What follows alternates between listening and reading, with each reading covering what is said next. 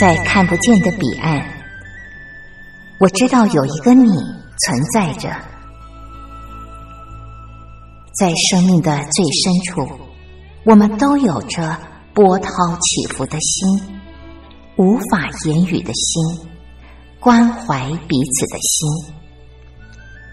就在此刻，让我们敞开心，真心相遇、相知、相惜。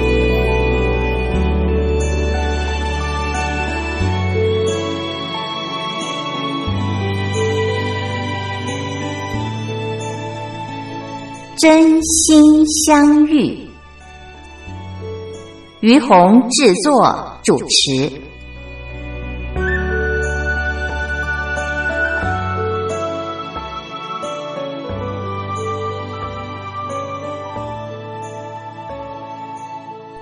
这里是光华之声，为您进行的节目是《真心相遇》，我是于红。嗯，听众朋友，如果说啊。您听到这四个字“哥伦比亚”，您的联想是什么？呃，我的联想是嗯，咖啡啊。然后其他的呢，呃，有些模糊，但是我又觉得嗯，这四个字有一点梦幻，而且感觉是蛮有历史、蛮有文化的一个地方。后来呃，我去了解了一下啊。其实这个国家是一个南美洲的国家，对不起，因为我以前读书的时候地理不好哦，所以 嗯还要去多查资料才知道哦，它是南美洲的一个国家。那么呃，这个国家呢，它现在的咖啡非常有名。还有就是，我陆陆续续好像在印象当中听到这个国家过往好像跟走私贩毒也有密切的关系。但是，呃，前两天呢，我看到了一篇报道啊，是一个美食家，他写他去哥伦比亚啊采访美食咖啡的一个过程之后，我觉得很有趣，而且有蛮多呃，我们以往在了解美食啊，还有就是了解这个呃，就是哥伦比亚这个国家的。一些相关资讯呢，呃，有不同的呃内容，还有它很丰富的一些呃食材啊，嗯，水果，还有就是这个哥伦比亚咖啡它为什么有名的一些呃记录啊，那我觉得嗯非常的有趣，所以我想在今天的节目当中跟听众朋友分享，嗯，我在这一篇文章里面呃所。看到的啊，那现在呢？我们先欣赏歌曲，歌曲之后再继续的聊。被最爱的人当作约炮的玩偶，被谎言当作待宰的飞客，在最幸福的云端被一脚踹落，享受吗？享受吗？被最贴心的拥抱把真心爆破，被最温柔的。手走燃手，被最宝贝的红唇反咬，你值得，你值得，你终于可以理会什么叫做因果，你终于可以学学你给我的一刻，你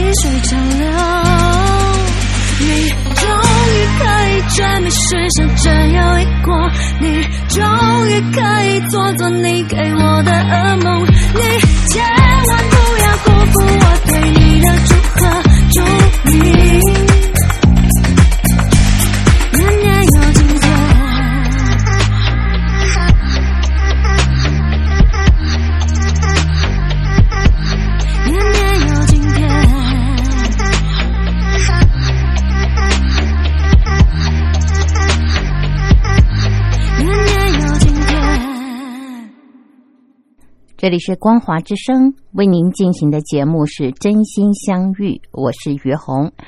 今天跟大伙儿聊的话题是哥伦比亚这个国家啊，我们不是聊它的政治经济，而是聊它的美食，还有就是嗯它的咖啡啊。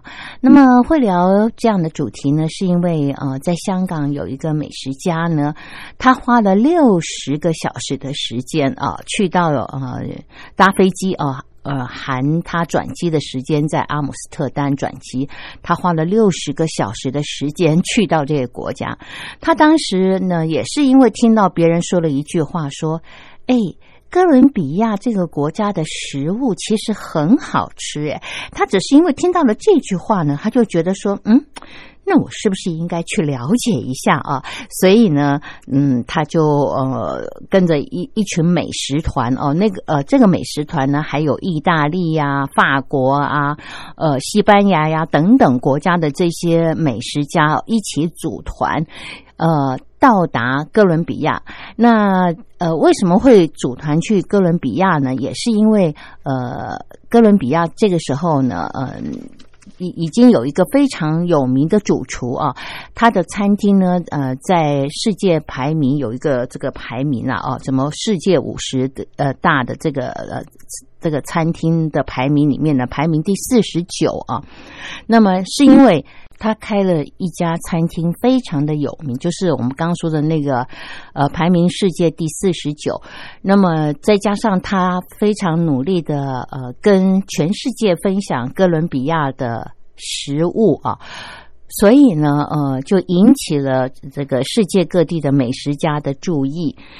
那么讲到呃，这位呃，这个哥伦比亚的美食家啊，他。的名字，哎呀，这些，呃，怎么讲？这个这个这些名字我不太会念啊。但基本上呢，应该呃称呼她为 Leo 女士啊，或主厨。这个 Leo 女士呢，她嗯，本来是一位单亲妈妈。那当时她呃走入厨房，最主要的原因呢，是因为嗯，她的孩子呃。这个食欲不好，那他就想我要怎么样呃弄出好的食材让我的孩子喜欢吃呢？就这样，他一头栽进了哥伦比亚的食物。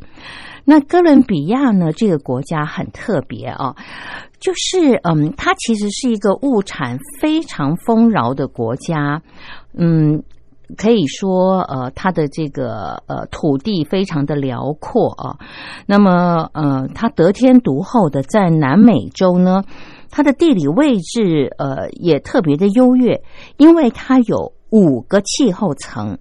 那么，呃，而且它呃也有拥有啊五个天然的河流流域，呃。这五条河有太平洋啊，还有就是呃太平洋是一个洋，不过大概在他们这个国家有有这个支流啊，还有就是加勒比海、亚马逊啊，呃，奥利诺科和马格达莱纳啊。那么，因为有这五条天然河流的流域，呃，造成了。哥伦比亚呢，它有百分之八十的地区呢，常年是夏天，然后一年到头呢，都可以作为放暑假的旅游胜地啊。那么同时呢，这个国家很特别的是，呃，它有百分之二十的地区气候不一，包括从海拔一千到两千米，然后到海拔三千到四千米的雄伟山脉啊。那么这是它的这个地理环境很特别。那么它的地理环境特别呢，以至于造成了它的食物也特别的丰沛啊。那么。它的食物基本上呢是属于这个地中海食呃地中海的这种口味啊，还有烹调方式。嗯，那我们知道地中海的这个呃美食呢，就就是以呃海鲜啦，还有这个橄榄油啦哦，还有一些生菜哦，这这样子的一种搭配是非常健康的哦。那么嗯，这个 Leo 啊，他呃。在这个烹调上面呢，嗯，非常创新。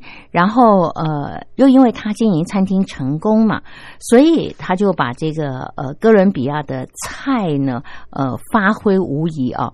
比方说啊，在哥伦比亚，我现在随便讲一道菜，听众朋友您听了以后呢，可能会觉得，哎呦，这个菜怎么吃啊？就是呃，用大蚂蚁啊去做菜。那可是对这个哥伦比亚人来说，他觉得这是非常特，不，这是非常正常的哦，不会像我们觉得这么惊世骇俗，因为那是他们很很自然就会入菜的一一一种烹调方式。那呃，这根据这个美食家说呢，他吃过了这个大蚂蚁呃做的这个汤之后呢，他觉得留下的记忆和感觉就是充满了森林的味道。那什么叫森林的味道呢？就是他说，在他的呃口感当中，呃余留的感觉就是呃泥土。湿润的草地，还有带着浓雾的空气、树木的香气等等，这种呃综合的呃口感。那我不晓得听众朋友对您来说，您会不会很关心？就是那熬成这一锅汤，到底要用多少只蚂蚁呀？哎，我我我我觉得有些时候当个美食家也很不容易哦。你你必须克服你心里面很多的障碍哦。那呃，这这个呢就已经呃挺让人讶异了哦。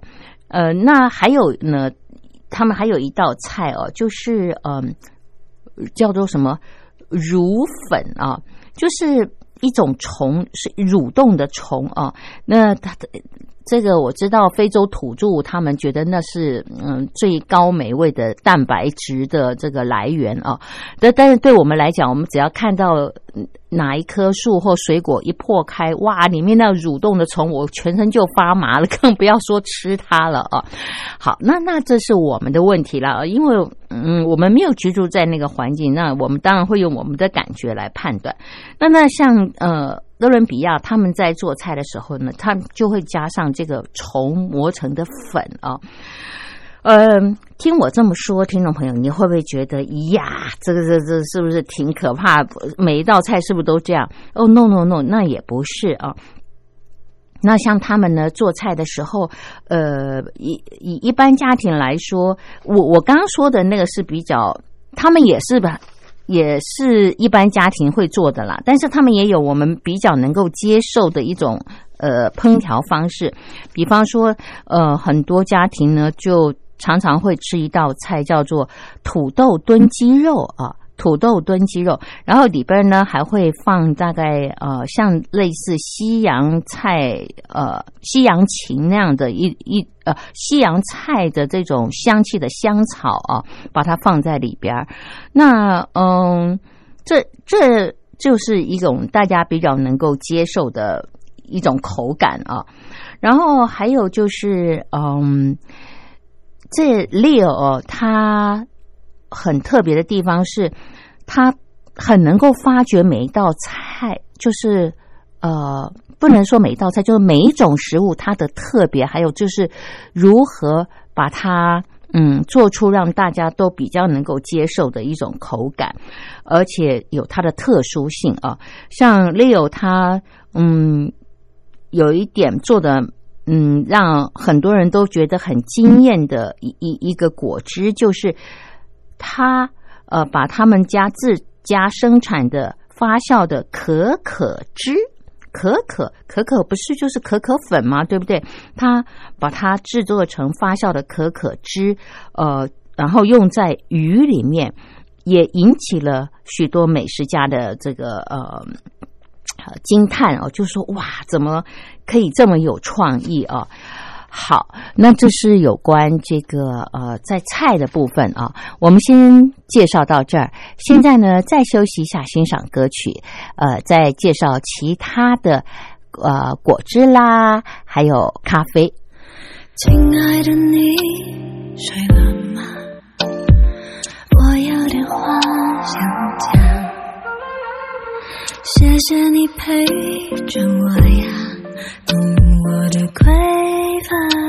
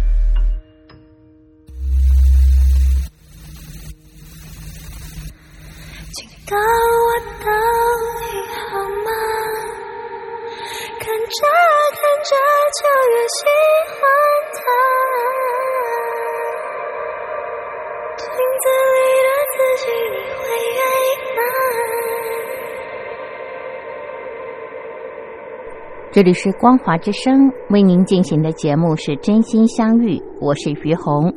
好，我们继续的来谈呃哥伦比亚它丰盛的食物、水果啊，还有咖啡。那么呃，我们刚刚谈到的是它的食物的特色啊，比方说用大蚂蚁入菜啦，还有就是蠕动的虫啊，呃，去去去做菜这样子。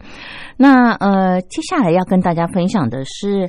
呃，在哥伦比亚啊，他们喜欢喝的一种果汁，呃，就是他喜欢在甜甜的果汁里面呢加上乳酪啊。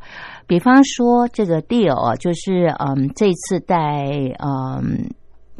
这个美食家，他是一个香港的美食家，在他们诶，其实是全世界的美食家一起去哥伦比亚品尝他们的这个食物啊，然后请他们跟世界分享。那他就是呃，这个美食呃，来自香港这个美食家，他就说，他说呃，比方说呃，在呃中途呢，他们就喝了。呃，一种果汁，这个果汁是当地人非常爱喝的饮料，它是熟的，呃，就是热的，呃，是不不仅是熟，是热的甘蔗汁加乳酪哦。那诶，这种感觉，嗯，我觉得应该不差哦。就是他们喜呃，就是喜欢用甜甜的汁里面呢，再加上呃一点牛奶这样子的饮料啊。那还有就是，比方说他们在喝巧克力的时候呢，通常我们喝巧克力会加的是什么呢？就一点肉桂粉，对不对？或者是巧克力配牛奶。但他们呢，就是热巧克力加乳酪，所以嗯，感觉喝起来就是一种咸的香奶的味道啊。那这这这就是他们的创意，还有他们的嗯习惯啊。那我就觉得，就是说像这种。嗯，饮料啊，呃，我听完了以后呢，我就会有一种冲动 回去想要试试看哦。虽然我目前没有机会飞到哥伦比亚去亲自品尝，但是这个我们看完了以后就可以自己来实验嘛啊。那像呃甘蔗汁在台湾呢，我们通常是加姜汁啊，尤其在冬天很冷的时候，听说呃这样的一种呃。热饮哦，是可以治咳嗽。那我不知道在大陆，呃，嗯，朋友们，您呃有没有机会喝到甘蔗汁啊？呃，因为台湾呃以前是甘蔗啊的这个嗯普遍在日据时代普遍种植大量的甘呃甘蔗，然后糖也是台湾主要的输出项目啊。所以嗯，在台湾呢，我们。不管在夏天或冬天呢，其实都会喝到甘蔗汁。呃，只是就是在冬天我们喝甘蔗汁的时候，呃，是加姜汁啊。而且如果呃来过台湾的大陆朋友，我不知道您有没有观察到或有没有亲自呃品尝到，就是这个甘蔗汁啊，呃，它如果比较传统的做法就是。在现场，这个甘蔗汁榨出来之后呢，它会有一个铁呃铁桶哦，呃，应该是这么说，是有一个铁桶会把甘蔗烤得热热的哦，然后呢，呃，再把它压出汁来，然后就在热热的当儿呢，呃，帮你挤上呃甘蔗汁。那有的人会呃呃挤上。啊，姜汁，听众朋友，我该吃鱼油了。呃，加上这个姜汁，或者有的人喜欢加柠檬，我觉得喝起来口感都很好。但是乳酪我真的没有想过，我觉得在今天跟朋友们分享之后呢，我我回去会尝试，然后以后有机会在节目当中再跟听众朋友分享。还有就是呃。哥伦比亚他们的水果也蛮特别的哦，呃，比方说，呃，有一种很好吃的水果，在呃中国我们叫枇杷哦。他说，单单是枇杷这一种水果呢，它就有三种的形状和甜呃酸度不一的呃这种口呃口感啊。然后呢，嗯，像还有另外一种水果叫做百香果哦。这个百香果呢，我们听众朋友在台湾应该，如果您来过台湾的话，应该有吃过。就是它的里面是挖，它把它切开，很多汁，呃，加上很多的籽啊，吃起来也是酸酸甜甜的。那他的呃，他就说，呃，这个这个香港的美食家，他说，哎，可是像呃，在呃呃这个哥伦比亚呢。它吃起来的口感是很像吃燕窝的口感哦，然后呢，这个呃，在这种哥伦来自哥伦比亚的这个百香果，在香港卖的很贵，通常是一个呃，一个就要八十元港币哦。他说真的是吓死人。然后还有就是他们卖的这个世家啊，诶，这也是台湾的特产哦。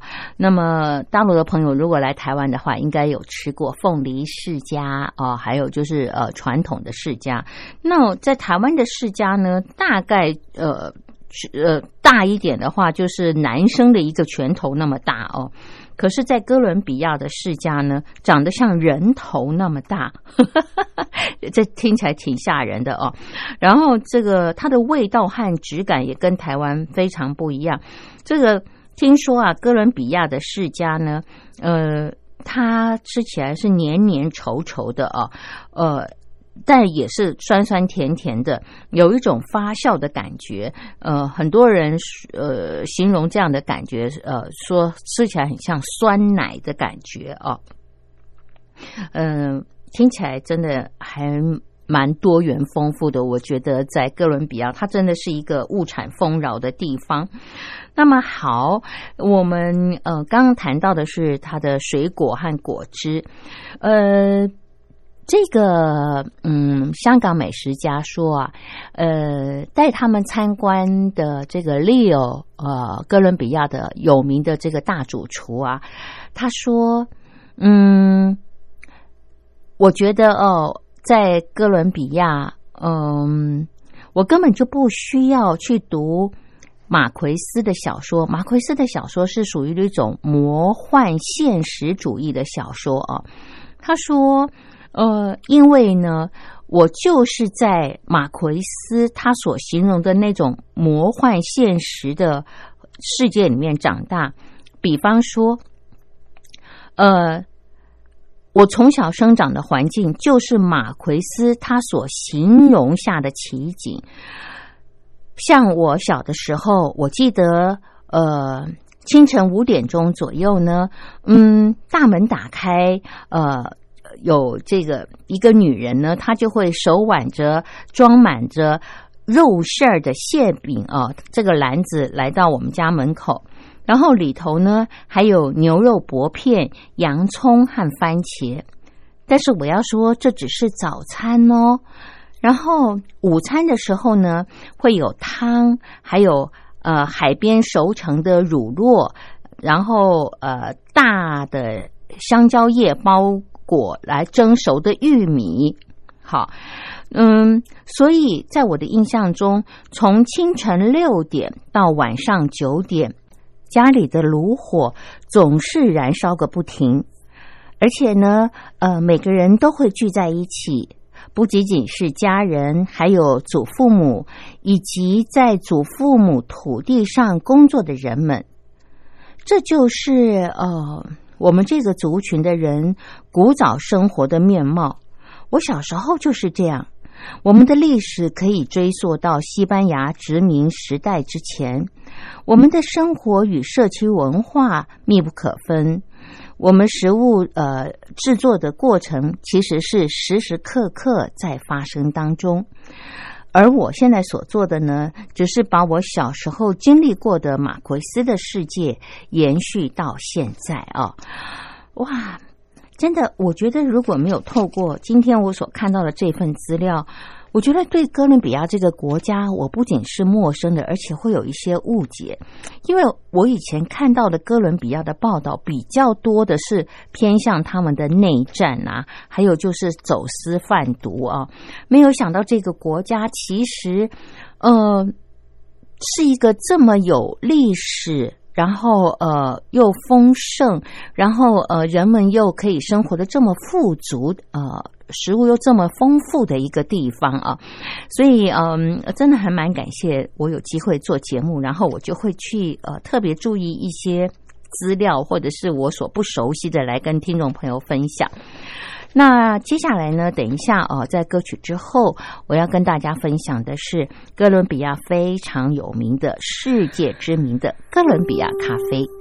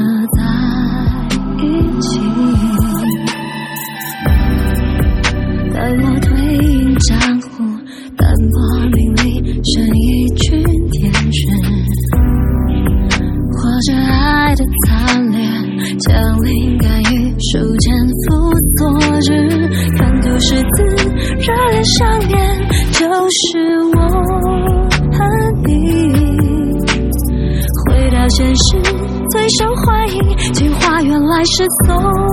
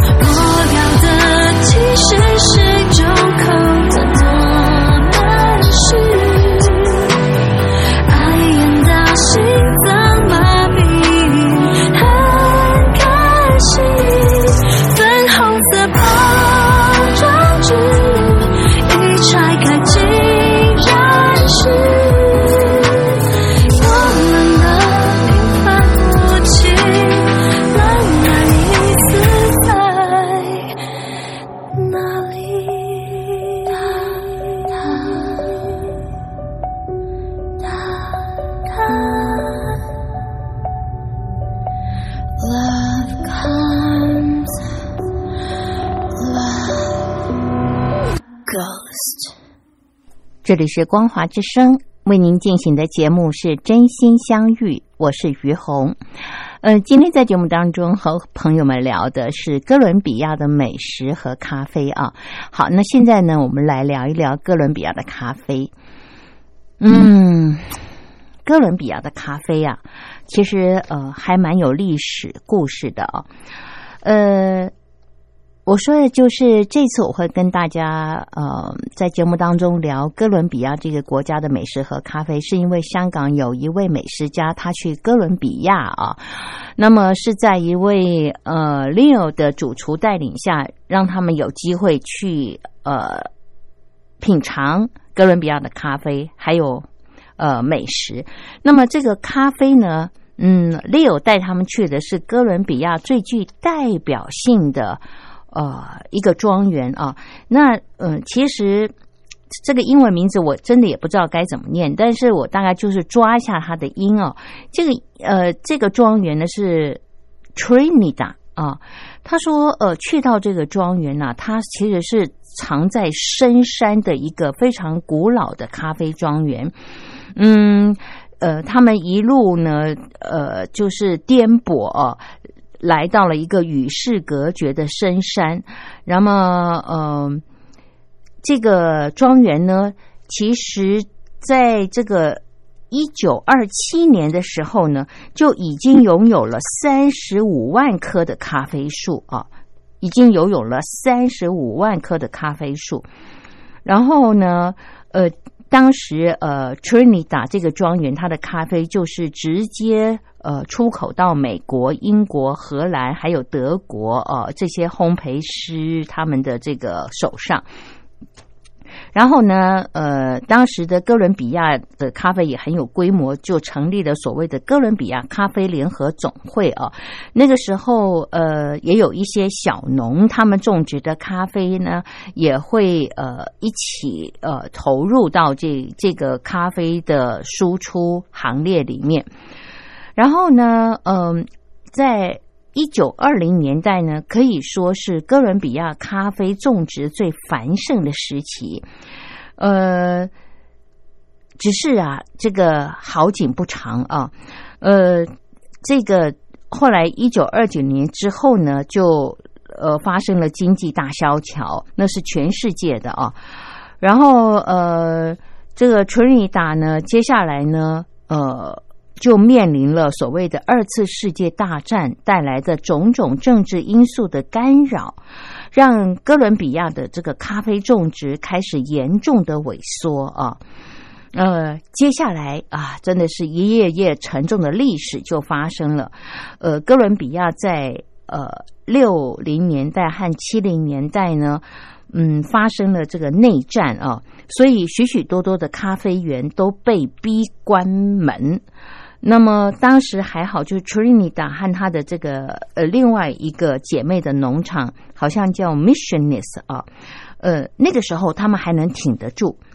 那么呃挺住了以后呢，在一九七七年的时候，因为巴西严重的干旱啊，而造成咖啡豆的呃这个整个的呃这个。大萧条，呃，也就是说，那个时候巴西就没有办法出口咖啡了，因此创下了咖啡价格呃的历史新高。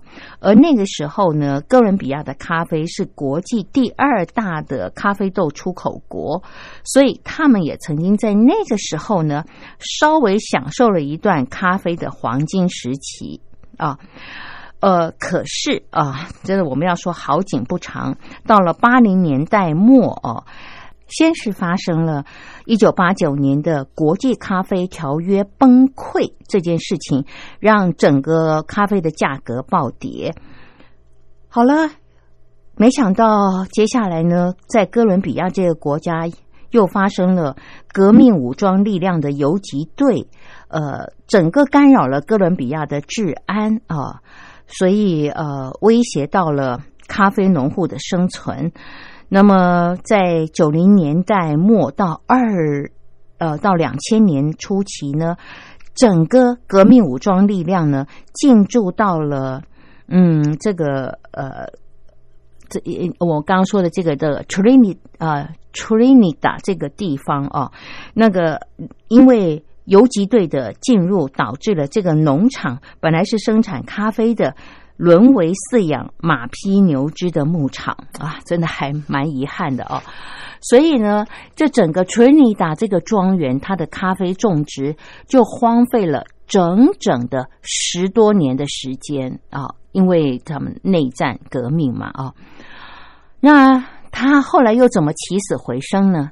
是因为啊。哥伦比亚的内战呐，后来呢，嗯，有了一个呃调停啊，呃，这个内战在好像在二零一六年的时候呢，嗯，整个的呃一个内战的形式开始达成了和解啊，跟政府达成了和解，所以在这个。后半段的时期啊，呃，楚瑞尼达他的呃这个庄园的第五代的传人呢，带着他的未婚妻来到了这个荒废的咖啡园。他说：“嗯，我们刚来的时候呢，全是山路，车子根本没有办法开进来。我们是骑着马进来这片森林的。我要告诉你们，你们现在坐在这个屋子里。”呃，这个地方呢，当时全部都是树林啊。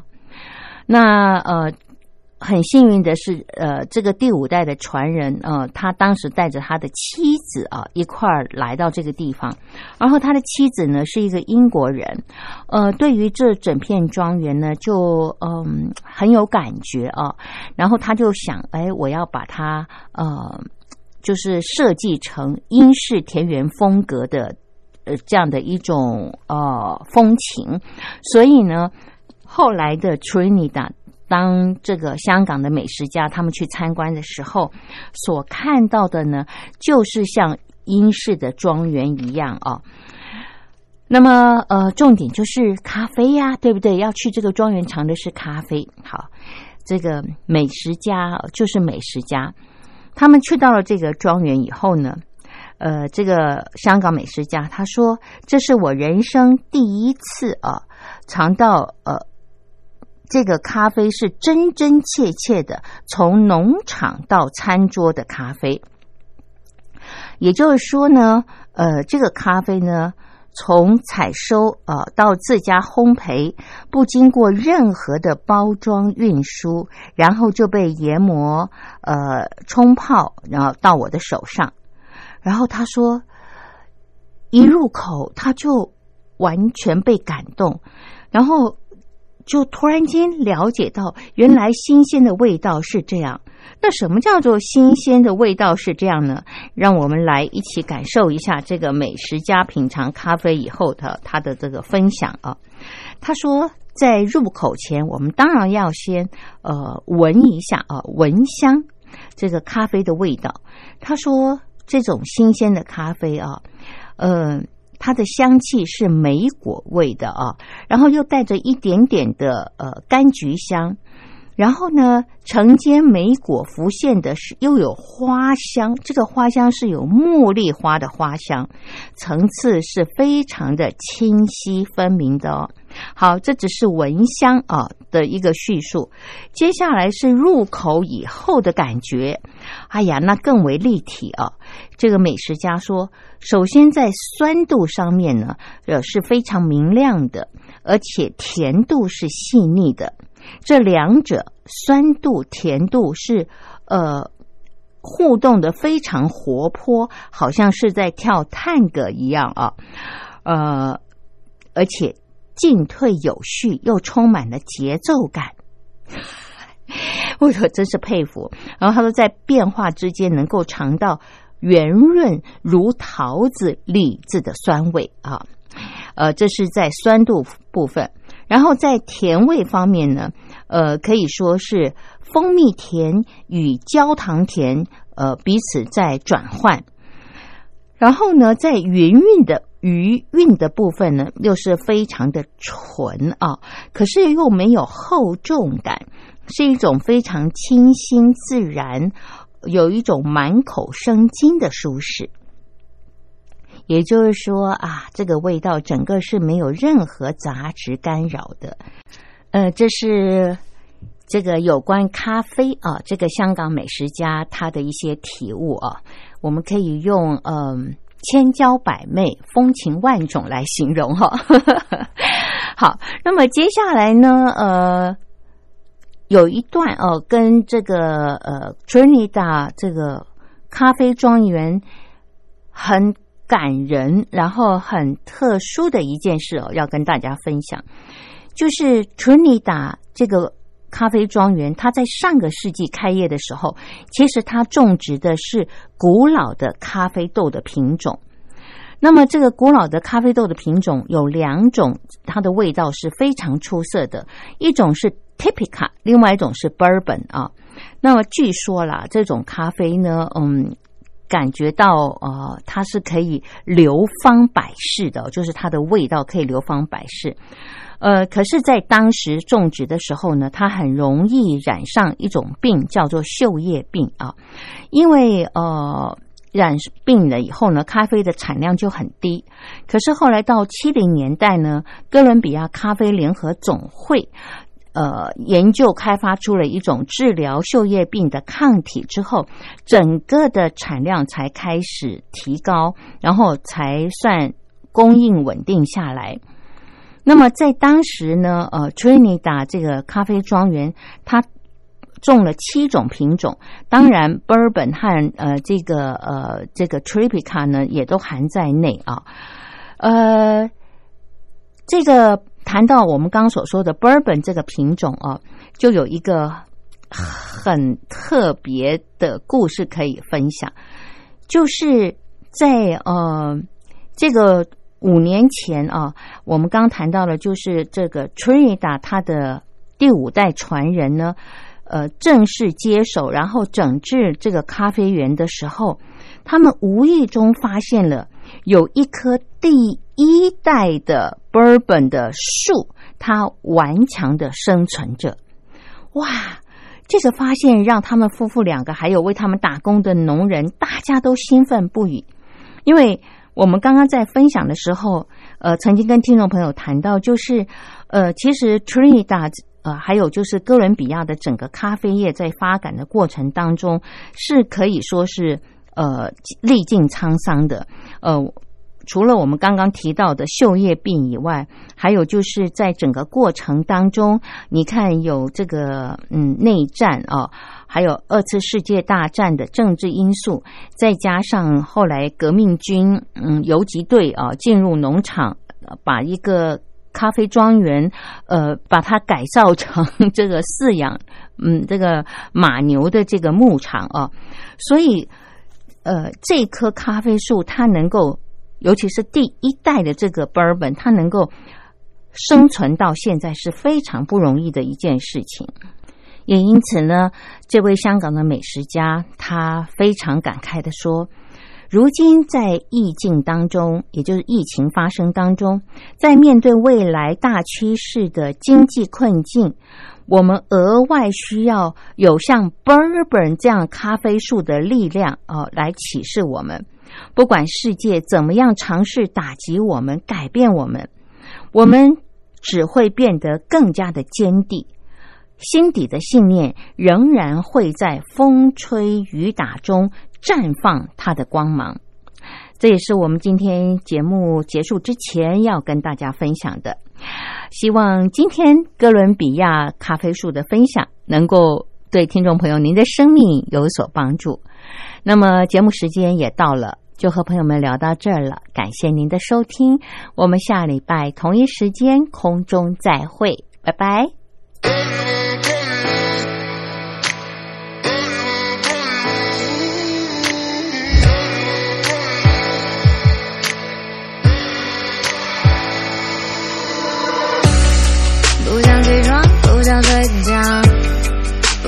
内裤，不想洗澡。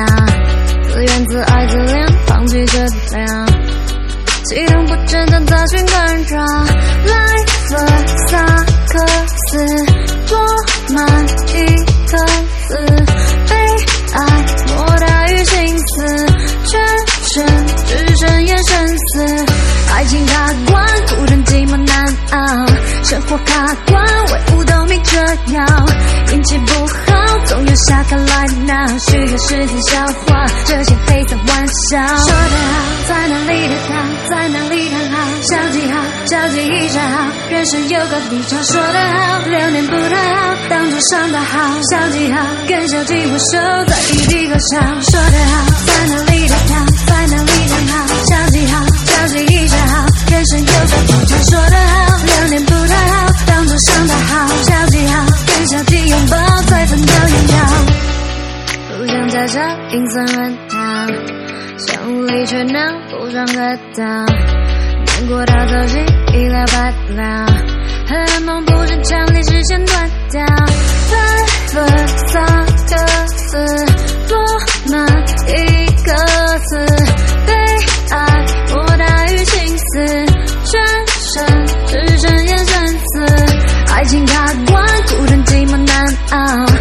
生活卡关，为五斗米折腰，运气不好，总有下卡来拿，需要沉淀思考，命运莫名其妙。说得好，在哪里的好，在哪里谈好，交集好，交集一下好，人生有个低潮。说得好，流年不太好，当作上的好，消极好，跟小鸡握手，再一地歌唱。说得好，在哪里的好，在哪里谈好，记一下好人生有个比长说得好两年不太好当作上大好消极好跟消极拥抱再分道扬镳说得好在哪里的他在哪里的好消极好消极一下好人生有个比长说得好两年不太好当作上大好消极好跟消极拥抱再分道扬镳消失走了